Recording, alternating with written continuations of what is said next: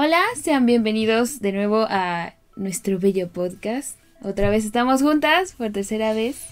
Les dijimos, En el esto año. se iba a repetir. Se les advirtió y aquí se les cumple. Nada más que ahora ya no estamos disfrazadas. No, por suerte. Bueno, venimos como de colores iguales, eso Ajá. sí. Disfrazadas ya de... De guam, de la ya, Navidad. ya pueden esperar. O sea, ya, ya va a ser Navidad. Y Y los que no me pueden ver, que estén escuchando el podcast, pues traigo la Sí. playera navideña. Ya, ya era ocasión. Sí, porque luego se nos olvida que esto también lo escuchan. Entonces, de repente es como hacemos chistes Así. de cómo nos vemos y así, y, y ustedes ni en cuenta. Pero sí, lleva una camisa de guam navideña. Y el día de hoy, pues, vamos a hablarles algo parecido a lo que hablamos la vez- las veces pasadas, como un poquito místico, pero en esta ocasión va a ser de mitología. Así que quédense. Por favor.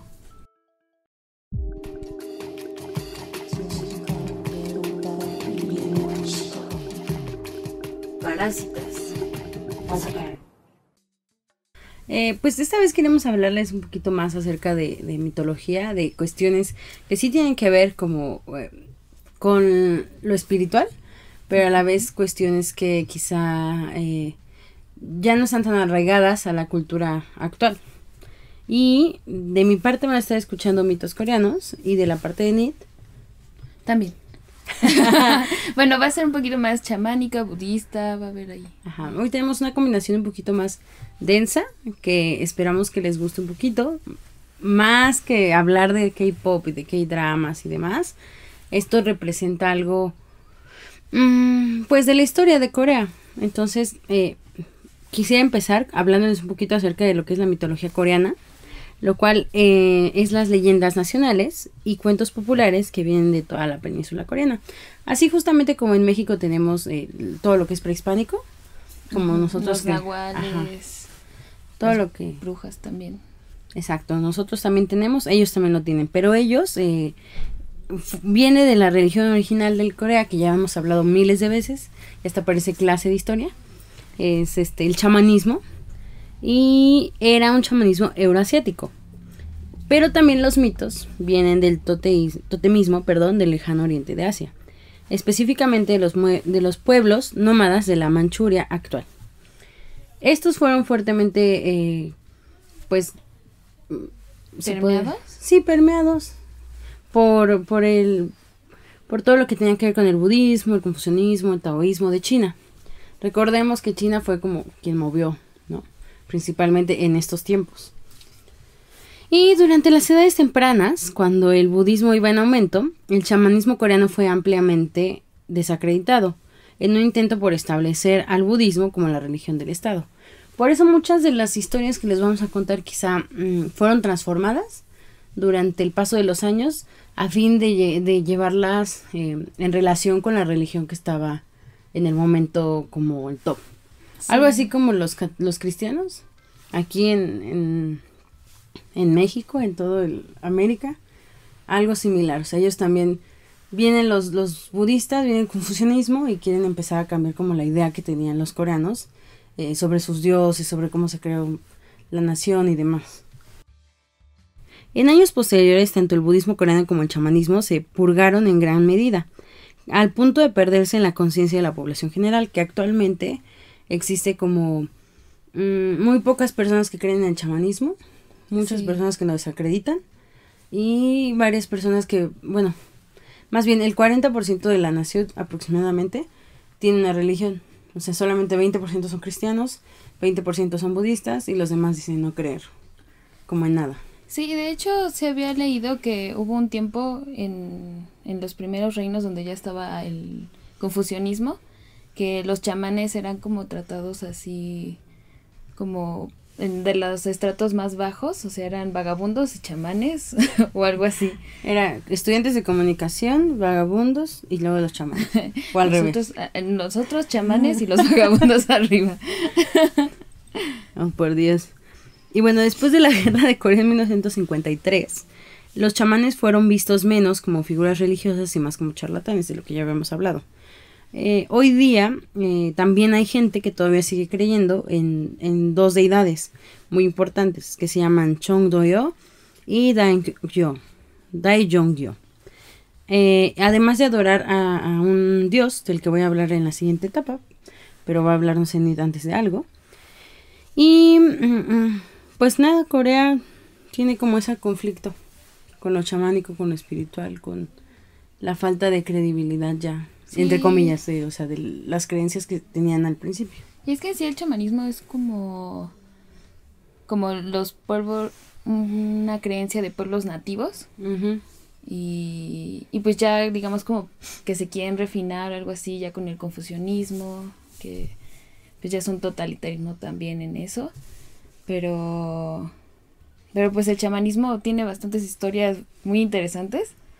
Y una de ellas, que se las voy a contar, es la creación del universo. O sea, ellos como ven que se cree que el universo está dividido y, de y en dónde estamos nosotros parados también. Y bueno, el mito de cómo se creó el, el mundo y la forma en la que se dividió está representada en una canción chamánica que se llama Cho Yam Ji, eh, que, que procede de la isla Jeju, en el principio de los tiempos, el cielo y la tierra no estaban separados, o sea, todo era caos. Y entonces el, cielo y la tierra fueron separados. Bajo el arco del cielo surgieron las montañas, el, agua y, el agua comenzó a, correr, ¿no? Se empezaron a crear también los, los ríos y en el cielo aparecieron las estrellas cuando oscurecía el Ogwan Sanje. Ahora sí salió. Es que es muy largo, muy complicado. Eh, que es el, es el dios o emperador que controla el, universo. Envió el sol y la luna, que eran los señores del tiempo, que, que iba a controlar el, el, tiempo y el espacio, eh, que iba a controlar justamente la existencia de los humanos. Y bueno, el universo, según la tradición chamánica coreana, está dividido en tres partes. El mundo situado por encima del cielo, en la superficie de la Tierra, luego está la superficie de la Tierra y, y, al final está el mundo debajo de la superficie terrestre. Y cada uno está, dependiendo de dónde estés, es el, bueno, de dónde de, la división están, digamos, los dioses, el humano y luego el inframundo, ¿no? Y la creencia dice que estos tres mundos son idénticos y que cada uno tiene su propio sol, luna y sus estrellas. Eh, el mundo situado por encima del cielo están los dioses que gobiernan sobre todas las cosas del universo, entre ellas, por ejemplo, el dios creador, entre las deidades está el dios creador, el dios del sol, el dios de la luna y el dios, el dios de las estrellas. Eh, además, este es el mundo sobrenatural, es digamos el paraíso, en donde todos quieren llegar. En, en, este lugar pues no hay, hay mucha abundancia de alimentos, de vestimentas y pues no te mueres, ¿no? Y, y no hay enfermedades, o sea, sí, es totalmente... El paraíso. El paraíso. Luego está el mundo situado en la superficie terrestre donde habitan los humanos, animales, aves y los dioses de la naturaleza, porque ustedes deben de saber que hay dioses de la montaña, el dios del río, el dios de la tierra, el dios del árbol, o sea, hay, hay muchas este, deidades y esas habitan, cohabitan con nosotros. Y luego está el mundo situado debajo de la tierra, donde habitan los mensajeros de la muerte, que ya les hablamos en el capítulo anterior, de los rituales, que estos son a los que llamamos para que... Sí, con los chamanes para que se vayan. Para que guíen ahí a sus almas. Y pues en este lugar pues es todo lo contrario al, a la super, donde están los dioses, el paraíso. Y aquí van las personas, eh, dependiendo, igual que la, las creencias judio-cristianas, que van las personas eh, dependiendo si hicieron cosas buenas o malas. Y pues ahí pues hay pura pena, ¿no? Y tristeza y desdicha. Y la visión del universo eh, de los chamanes está basada en la idea de que existe más allá de los límites del tiempo y del espacio. O sea que la existencia no está limitada a lo que nosotros limitamos como lo que lo tangible Y, y, el tiempo. La, bueno, la idea de la de la creación chamánica pues también es que los dioses son los que controlan nuestra existencia y que nosotros de cierta forma somos eh, no, no, podemos tener tanto control de nuestra vida porque pues dependemos de, de lo que los dioses eh, manden para nosotros dependiendo también de nuestras acciones. Pues así está la historia de la creación. pues nosotros somos las pobres, este, digamos los monitos que vamos ahí moviendo, que van moviendo los dioses. Pero eso, bueno, esa parte se ve muy reflejada igual, por ejemplo, yo lo veo con la cultura prehispánica. O sea, desde el principio cuando ahorita empecé a decir de la cultura prehispánica, yo lo tengo como muy relacionado igual con los dioses, ¿no? Que aquí hay Quetzalcóatl, Huitzilopochtli y demás. Y digo, ninguna de las dos está como descartada ni está mal. Y también, ajá. No, dime, dime. No, y también existe el Mitlán, o sea, como que también están estas separaciones del, del mundo, no tan, no tan tangibles, bueno, no tan marcadas, son, sí. yo no las conozco tan marcadas como aquí, pero sí, este, pues igual se, se asemeja. Exacto. No, y de los mitos, o sea, de los mitos llegan también los seres mitológicos, que de eso también les quería como compartir un poquito más. Eh, y bueno, con el, con, el surgimiento del confucianismo en Asia, empezó como a, a cambiar un poco la percepción, ya habíamos hablado de, de, los chamanes, de la gente que creía como en esta cultura un poquito más este de pueblo, del pueblo como tal. Y cuando llegan ellos pasa lo mismo que cuando llegan aquí los, los los cristianos, ¿no? Empiezan a transformar la leyenda para acomodarla a como a ellos les agrada y que de esa forma eh, los, asiáticos, los coreanos, eh, creyeran en sus nuevas deidades sin perder un poco, entre comillas, como la idea de los seres mitológicos, porque en los seres mitológicos también venía como muy arraigada la idea de los animales como mm. dioses, eh, más que como un Buda o como una eh, un ser que no, que no es tangible, ¿no? Entonces sabe como un respeto más a la naturaleza. Sí. Y de ahí es justamente que viene como los mitos chamánicos que ahora, ya con la transformación del confucianismo, se llaman Muso Xinhua y se recitan como parte de rituales destinados a proteger a los seres y a la naturaleza. Y algo que estaba viendo justamente con lo que eh, tú estabas diciendo era como que mucho, mucho de lo que de las historias de los mitos y de los seres provenían justamente de la isla de Jeju y también venían de la provincia de Hamgyong del sur, que son destacadas donde más se empezó a realizar estas historias, estos seres, empezó a hablar de ellos. Y un Kenkut, Keungut, eh, que significa gran ritual, es el ritual chamánico coreano arquetípico donde se divide en 12 partes e incluye un bonpuri, que significa un mito sobre un dios. En la antigüedad, eh, el pueblo creía eh, que cada objeto tenía un alma, que es lo que estaba hablando como de la tierra, el monte, el todo, todo tenía un alma. Y como tal, los rituales chamánicos incluían eh, la adoración a los espíritus y también a los demonios. Por lo mismo es como que se empieza a cambiar la idea para que no se adoraran esas cosas que eran malas, ¿no? Y en la mitología coreana se dice que los primeros líderes de Corea tienen cualidades chamánicas o descienden de los chamanes. Y uno de los principales líderes fue Dangun, que era el fundador mitológico de Corea, quien poseía rasgos chamánicos, además de ser retratado como un dios de la montaña. Para hacérselos rápido, porque la historia está interesante, eh, Dangun es que no puedo decir su apellido, es muy difícil. Dangun Gang es el fundador de Gosoyon, que es el primer reino de Corea. De ahí eh, se dice que Dangun fundó Gosoyon en el año 2333 a.C. Y la historia de Dangun fue registrada en dos documentos del siglo VIII después de Cristo, llamados el Samgun Nyusa y el Yewanunji. Y aquí se relata que el abuelo de Dangun, que se llamaba Wang Yin, era el señor del cielo, y su papá, que era Wang Hun, descendió a la tierra y fundó una sociedad en la península. Pero para esto hay varias versiones como de cómo se creó. Eh, algunos dicen que la sociedad se creó en un monte que se llamaba Teba, Tebexan, y otro que se creaba en un monte que se llamaba Paectun.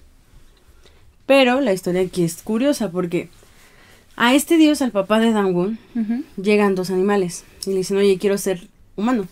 ¿Qué tengo que hacer para ser humano? Y aquí está un oso y un tigre. Y a ambos les dijo, ok, ¿quieres volver tu humano? Entonces, enciérrate en una cueva por 100 días. Y si tú tienes como eh, la idea de, o sea, si tú te comes esta comida sagrada, yo te voy a permitir que te vuelvas un, digo, un humano, perdón. Pero quédate 100 días en esa cueva. Entonces, al, aceptar el reto, eh, el tigre pues estaba rindiendo, pero el oso siguió las instrucciones de Wang Hun y se convirtió en una mujer llamada Ungyo. Y se supone que Ungyo se apareó con Wang Hun, que era el dios eh, que les había dado comida sagrada para que se volvieran humanos. Y así fue como dieron a luz a Dangun. O sea, como tal, el primer eh, imperio fue creado por un oso y, un dios. Muy raro. Oh. Y Dangun gobernó Gosoyon durante 1500 años antes de convertirse en el dios de la montaña. Y ahora se llama Samsin. Pues eso me recuerda, bueno, un poco a la, al mito de... Ay, ay no me acuerdo. Te iba a decir de, de No, no el, uno griego creo que era de una loba amamantando a... Ah, sí. A un, a un bebé y que después él fundó, no me acuerdo qué reino, no me acuerdo qué imperio. Es el de Roma, ¿no? Es el de Roma. Sí. La historia, la historia nos falla un poquito. La, historia, a mí se me, se me va, conozco las cosas, pero no me acuerdo. Ayer, ayer perdimos en el juego de historia, entonces. ya yo, yo sé que no, no sé historia. pero, bueno, justamente, este, pues estos fueron como los inicios, ¿no? Una, una forma de, de cómo ven los coreanos que se creó desde su imperio hasta el hasta el universo, ¿no? Bueno, hasta su nuestro mundo actual. concepto. Ajá. Y bueno, ahorita yo les voy a hablar de un dios que vive con nosotros, que está en el plano terrestre, que es el es la deidad Seu, Seonju, Senju, que es el guardián del hogar. Y de, de hecho este este dios lo, lo que dice la mitología es el dios de la construcción y surge cuando una casa nueva se ha construido, cuando una familia se muda a una casa nueva o cuando se forma una nueva familia. Eh, este dios se encarga de supervisar todos los elementos domésticos, desde los muebles y electrodomésticos hasta la paz y buena, y buena suerte de la familia. O sea, este es como el guardián de la casa. Ah, y, y de, de hecho, este, varios se ve que en varias casas, eh, bueno, es normal como pegar, no sé si han visto como también los dramas y eso, que se ven pegados como ciertas papel, papeles en algunos, este, como palos de madera eh, o en las casas. Bueno, yo, este, resulta que este, este dios, lo, eh, uno de las partes de los rituales es que tú lo, tú lo llamas, le das una ofrenda de arroz y en un palo de bambú o de roble, dependiendo de, de la región que estés, porque pues, luego no hay bambú y luego no hay roble, se coloca como una figurita de un, de un humano con el nombre del, del dios y se hace como una especie de limpia en toda la casa para traer la, la buena fortuna. Y ya lo colocas ahí y ese lugar va a ser en donde le vas a ir a rezar por cualquier cosa que, que requieras. En, pues sí, eh, en lo que vivas en este lugar. Lo, digamos que es más bien como un dios que va en todas las casas. O sea, es como cada quien tiene, su propio dios, su diosecito. Y ese pues es el que, el que cuida todo. Y bueno, según la, la fortuna del hombre, de la casa, la familia, eh, selecciona el día para atender a este dios. Porque si hay un día, por ejemplo, a final de cada mes o cada... Es cada... Sí, al principio de cada eh, cinco meses, me parece, se le reza a este, a este dios para que traiga la fortuna a la casa. Ajá. y se hace como todo un ritual de, de bueno, este día festivo, porque se los dan, de, se los, normalmente se lo dan libre, y ya este, pues hacen el ritual, llaman al, a, este, a este dios, y ahí ya lo reciben y le dan arrocito y todo. Oye, pero qué curioso que a él le den arroz, y al otro, al que invitas a tu casa, le lanzas un cuchillo. O sea, me acuerdo del capítulo anterior. Sí, me acuerdo. Y le lanzaste un cuchillo para que se fuera. pero no es, es que ese no es fantasma. Un dios, es, por eso. a los fantasmas, ¿no? Pero, me acordé que a los otros les lanzamos, les invitamos a comer y luego les lanzamos un cuchillo. Tienen una relación, ya hemos dicho, una relación extraña con los con los dioses, o sea, como que sí le y con los seres este sobrenaturales. Como que sí les tienen respeto. O sea, no es tanto miedo, sino es como por si las dudas voy a hacer esto y no vaya a ser de malas. Bueno, pues esta es este parte de, de los rituales que también no solamente se hacen en las casas, sino también se pueden hacer en fiestas como bodas, bautizos y así, para que para que esté contigo el Dios del hogar y todo vaya muy bien. Oh, pero mira, vamos a relacionarlo otra vez, o sea, yo los voy a regresar otra vez a lo que Steiner decía al principio, que era eh, justamente que ellos también hablaban del inframundo, que existía un mundo abajo. Y hablando sobre el inframundo, existe también un mito del más allá. Y este personaje, este ser, se llama Chasa Bonpuri. Es más fácil decirlo. Es un mito del inframundo que proviene de la isla de Yeyu, justamente como el que hace rato nos compartió Anit, y los que ya habíamos dicho. Pero para esto resulta que existe un héroe que se llama Gangrim Dorion y él recibió la orden de un rey que se llamaba Kimchi Wonnim. Kimchi. Como Kimchi, le vamos a llamar Kimchi. de Kimchi. Eh, para capturar a una persona, bueno, un ser más bien, que se llama Yomra, que es el rey del inframundo, para descubrir el motivo de las misteriosas muertes de sus tres hijos, de un ser muy importante que se llamaba Wayang eh, con la ayuda de, de Munsin, que era el dios de la puerta, y con Jowansin, el dios de la cocina, este héroe que habían encomendado, que se llama Gangrim, eh, capturó a Jomra, que era la persona a la que tenían que preguntarle, pues, qué había pasado con los chamacos, ¿no? Y después de probar la sabiduría de Gangrim, Jomra le dijo a Kimchi que las misteriosas muertes de sus tres hijos se debía a una pena que él ya traía, o bueno, más bien, a algo que él ya traía pendiente desde una vida antes. Porque él había matado a tres personas, o a tres seres más bien. A tres seres los mató y estos seres decidieron reencarnar como sus hijos de, de este persona. Bueno, de este señor que se llama Wayan Waxi. Es muy difícil decir su nombre. Y el castigo que ellos hicieron fue matarse, o sea, matarse. Ellos como hijos reencarnados se mataron como pena al Señor por haber matado a ellos en una vida anterior. ¿Sí me expliqué? Sí. O sea, tú me mataste en esta vida, pero yo voy a revivir como tu hijo y me voy a matar para hacerte sufrir y que no te sientas oh. bien contigo mismo. Es como el karma. Ajá, y saber como quién, quién lo hizo. Pero pues justamente tú lo hiciste porque tú lo provocaste tiempo atrás. De aquí se dice que eh, decide, bueno, Gandrim, que fue el encargado de buscar a esta persona, se convirtió en el dios de la muerte. Y esta persona cosecha almas muertas y los lleva al inframundo. O sea, primero me mandaron a buscarlo y luego ya me, me castigan con esto. Pues no fue mi culpa, yo no los maté. Órale, pues bueno, esto me hace pensar, o sea, las historias que, que, has contado, o sea, son como, son épicas, ¿no? Y, y es, es muy normal, por ejemplo, que se hagan canciones de estas, de este ah, tipo de aventuras.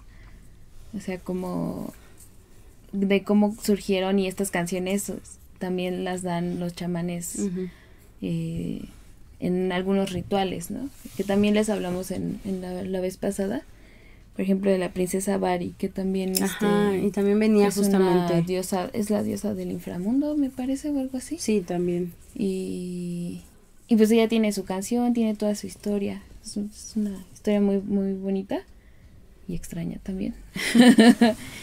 Porque pues también refleja este lado de la de que son demasiadas, ya eran demasiadas hijas, entonces vamos a deshacernos de eso. Y ahorita les voy a hablar justamente de un dios que más o menos algo así era en un inicio. Actualmente ya es un poco más tranquilo, pero, pero bueno, ahí vamos. Eh, este es el Maitreya, que es, eh, es del, viene de la religión budista y que es un Buda que del, es el Buda del futuro y reside en, mm. en tu cita. Si, si, ustedes han conocido como estos los Budas, saben que hay Budas de la abundancia, el Buda de la fertilidad, o sea, hay diferentes tipos de Budas. Entonces este es el del futuro. Y según la creencia budista, Mire, Mireuk, que es el nombre chino que tiene porque pues la adaptación es mi, mi estrella en coreano, reaparecerá después de 5.670 millones de años y liberará a todos los seres humanos en la región en, en todo el mundo, ¿no? Y en la región popular de eh, coreana es adorado esta deidad por la prosperidad y por el parto. Eh, es también conocido como Se Seong Dol, que significa piedra levantada, y esto se debe a que la mayoría de sus representaciones o pues sí de dónde les rezan es una piedra en forma de falo. Ah. No sé si ustedes las han visto en algunos este eh, videos, eh, pues sí, dramas también a lo mejor. O yo, los, yo los recuerdo un poco de del viaje de Chihiro, que había muchas piedras con, con cosas grabadas. Mejor alguna de esas era Buda. Dijiste falo, yo creí que hablábamos del restaurante en Corea. sí, hay, hay, un restaurante en Corea que tiene... Formas de, de pene. Ay, ya lo dije. pues no importa, eso sí se llama. no, sí, pero luego YouTube se enoja y dice. Ay, sí, hemos dicho y dice, no, muchas no, cosas. No, no puedes decir pene. tal vez. Le voy a poner Por eso no nos fue tan. Nos han bloqueado también a lo mejor otros, otros programas. Pero en fin, el, el culto a este dios se representa en, en las aldeas eh, que estaban en, el conurbado de, de, las, de los templos budistas y se introdujo a la península coreana durante el periodo más antiguo del budismo y luego fue aplicado como la ideología gubernamental en el reino antiguo de la silla y, ba y Bakye, tras lo cual se extendía ampliamente al público, se extendió esta creencia en, en el siglo VI especialmente los ciudadanos del reino Bagyai tenían una creencia profunda en esta representación y creían que el mundo ideal, que él iba a traer el mundo ideal para, para los seres para, para, nosotros, ¿no? Para ellos que le, que le rezaban. Y bueno, la historia también es, es curiosa porque en la época del proto tres reinos, porque había tres reinos este, principales, hubo, tres reinos, tal vez hablaremos de eso después. Eh, bueno, esto fue en el 901 y el 936 y Gonje, que fue el, el fundador de Bakjae, se, ah, se dijo, se reafirmó como él, como si él fuera la reencarnación de este dios y por eso todos como que dijeron, wow, no, pues sí hay que venerarlo y así ya se ganó la confianza de todos. Y bueno, esta, esta creencia fue fundamental eh, para que fuera funcionando como, eh, pues sí, como una creencia principal de este, de estos, de este lugar y luego pasar a ser asociado también a, a que como en el confucianismo después, pues era tener un varón era mejor, pues este Dios lo que hacía era que si una mujer rezaba a, él, eh, era más posible que tuviera un hijo varón que una niña. Y pues todos preferían tener una un hijo que una hija. Entonces varias mujeres durante esa época, durante el confucianismo, pues le rezaban a, a este dios para eso. Y era lo que les decía que, que Bari, por ejemplo, seguramente su mamá había rezado mucho a este dios para que le diera. hija. Pero pues no funcionó y pues ya dejaron a esta pobre, pobre chamaca pues ahí sola, ¿no? Eh, bueno, estas, estas rocas eh, simboliza pues justamente la forma de el aparato reproductor. Pues e, es, básicamente eso, o sea, sirve para, para actualmente todavía se le reza a este dios. Wow. Y y pues sí se espera que que pues tener más hijos y no tener tantas niñas porque pues pues no sé, ¿no? Ya ya no tenemos granjas como para que los hombres tengan que estar cargando y así.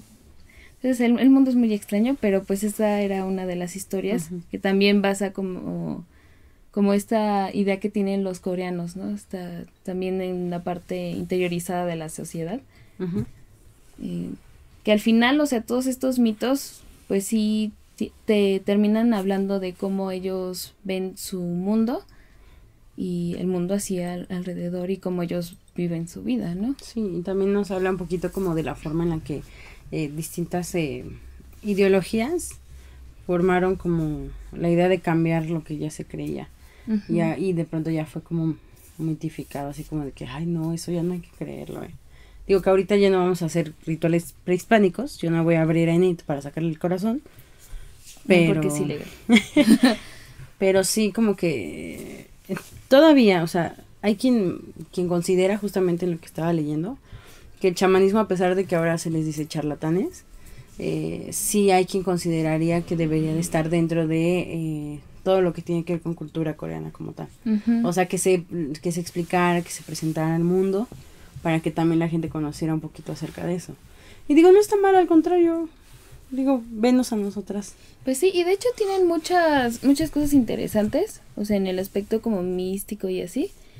Y, y pues sí, ellos, la verdad, pues de alguna manera el chamanismo no se perdió porque lo que hicieron fue como cambiarle también el nombre a los dioses. y era prácticamente la misma historia. Y de hecho muchos nombres de, de los de, no, de los que yo, yo les conté, yo vi que tenían un nombre tanto chino como coreano. Porque pues el chamanismo pues también se daba en, en China. Entonces, pues ahí estaban combinadas eh, ambas partes. Las, pues sí, las diferentes, este, pues creencias. y se ve reflejado, por ejemplo, en la cultura eh, ya normal, bueno, la en la sociedad coreana, por ejemplo, eh, ahorita que estábamos hablando de eso, o sea, sí, hay varios dramas coreanos que hablan como de todo esto. El último que vi y que la verdad dejé de ver porque me aburrió, se llamaba El Dios del Agua y entonces ahí hablaban de ciertos dioses que sí existían y que ahorita que los tuvimos, bueno, ahora que hicimos la investigación, los leí y sí eran los mismos nombres de la cultura, ¿no? Los, los mismos que se hablaban en el chamanismo. Pero qué curioso, ¿no? O sea, que no lo creas como tal, pero sí lo representes, ¿no? Lo lleves a la pantalla chica. Bueno, es que es, es, es difícil, ¿no? Conservar todas estas creencias y decir... No, pues es que al fin y al cabo, pues eran creencias, digamos, del pueblo, ¿no? Y pues ahorita ya, ya son una nación. Todos somos este avanzados y civilizados y cómo vamos a creer en esas cosas. O sea, aparte, por ejemplo, ya cuando te lo transforman a un drama coreano como Odisea coreana, mm. o sea, la verdad es que uno dice, wow, qué padre, se emociona, pero quizá también tenga mucho que ver con la forma en que ya no todos tienen una religión estable o ya todos son cristianos y digo, no está mal, al contrario. O, cada quien elige sus creencias, ¿no? O sea, algunos pueden creer como también en ciertas cosas del chamanismo y otros pueden, y al mismo tiempo creer en, en algunos aspectos del, del de, pues sí, del... La base cristiana. es, como Los, es como los coreanos justamente que no celebran eh, Navidad, pero sí les gusta tener todo lleno de Navidad. Ajá. O sea, como que se van adaptando y actualmente pues sí, este pues véannos, o sea, nosotros podemos hablarles del chamanismo porque tenemos internet, ¿no? Y podemos este, buscar ahí información. Y pues igual pasa allá, o sea, ahorita se, van se van adaptando la forma de vivir, la forma y las creencias y todo. Y, y igual pasa como, no sé, nosotros lo vemos como también guau, o sea, a mí me llama mucho la atención estas cosas. y son, son como de otro país, ¿no? Y, y uno dice, ay, pues está chido, o sea, o sea, también aprender de eso y a lo mejor ya me voy a ir viendo haciendo algún ritual de estos o de los que hablamos en el por, capítulo por ejemplo, yo no, yo no este, olvido porque luego sí hay, hay... Yo no olvido. No, no, o sea, es que hay personas que, que justo como tú y yo van a decir, no ma, qué chido el chamanismo y demás, y el budismo y todas las religiones aparte, pero pues nuestro país también tiene como Ajá. ciertos detalles que se te olvida y que no nada más se buscan en el libro de historia que nos dieron en quinto de primaria, Que luego está mal escrito. Tiene Pero que podrías ahí. adentrar, adentrarte también si te llama mucho la atención y no vayas a hacer ritos, por favor, no saques corazones, pero sí investiga un poquito también de, de lo demás, si es que quieres, pues, pues encontrar, o sea, porque al final de cuentas hay una similitud entre todas las, las, Ujú. las religiones y todas las creencias que habían antes y cada quien supo como describir su mundo desde su perspectiva. Pues sí. Y es lo que está padre, o sea, el, el hecho de que aún se conserve como esos restos. Pues sí, al final es como un- las religiones y las creencias de este tipo son una forma de explicarse la existencia, ¿no? Y no sentir que estamos como en la nada. Y, y pues es- hay, hay muchas formas de darle sentido a todo, o sea, Sí. por la lluvia, o sea, antes se creía que de dónde venían y así, o sea, ya se han escuchado este, No. este speech, ¿no? De, Sí, no, y también, o sea, también saber, por ejemplo, si hay mucha gente adulta en Corea que todavía, gente de la tercera, que todavía considera esto como algo normal, entonces no se asusten. Es una, es una forma de ligar, de ligar todavía tu pasado con el presente y así. Entonces, le- les invitamos a ahora a, a que si quieren aunar más en el asunto, pues hagan ahí unas búsquedas en, en donde Internet. pueden internet, si pueden también comprar libros, pues O también ven el drama chido. coreano, me gustaron los dramas coreanos, ya de ahí me enteré. A mi mamá también le gustaron. Yo, yo no soy tanto de dramas porque a mí sí me... es, que so- es que tengo que estar muy atenta.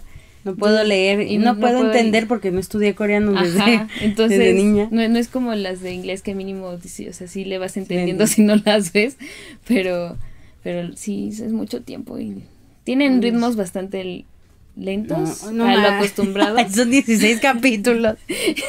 Son 16 capítulos de una hora cada uno, o sea, es casi una película. Pero Televisa hace 250 capítulos de dos horas, porque aparte, no, de 40 minutos, ¿no? sí, Porque se van dos horas de comerciales. y- sí, tampoco los veo. Entonces, ahí el seguimiento es, es extraño. Pero bueno, esperemos que les haya, les haya gustado y que se animen a buscar dentro no solamente de Corea o de otras naciones, sino también de, de. México y o de donde quiera que nos estén viendo. Ya vi que la otra vez nos estaban viendo justamente de... Ay, era- Singapur. No, no, no, era...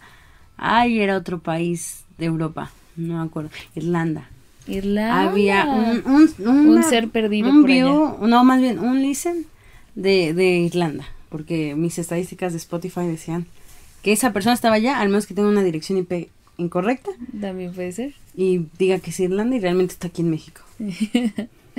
Pues de, de- desde donde quiera que estén y de sus naciones, de lo que sea, ahí pueden meterse a, a buscar. Y pues gracias por acompañarnos en, en esta nueva edición. Y pues quédense para la siguiente, suscríbanse, síganos. Nos en- dejamos nuestras redes en sociales Facebook. justamente aquí para que, bueno, no aquí, quizá aquí o aquí. o Y yo. aquí. estaba a punto de decir que nos sigan también en Facebook y así. Este, no sé, dependiendo de si me acuerdo dónde ponerlas, ahí van a estar o en todos lados. Sí, ya me puso a ponerla en todos lados, gracias Itlali. No voy a hacer nada de eso. Y en nuestras redes sociales respectivas de cada una, Como individualmente. soy Citlali Hernández en Twitter y en Instagram. Alguien, eh, hay que recomendarte también, a lo mejor cambiar el nombre de usuario o iniciar una batalla legal con la con senadora la también. senadora. Eh, pero en fin, a mí me pueden encontrar como, como en Itluce, en Instagram, Twitter y, y ya. En- no en- busquen más. En LinkedIn, en Gmail, en Facebook. El link, el LinkedIn está abandonado. Pero bueno, gracias por vernos y los esperamos en la siguiente emisión. En la OCC Mundial también me pueden encontrar. ¿Dónde? Bye. Bye.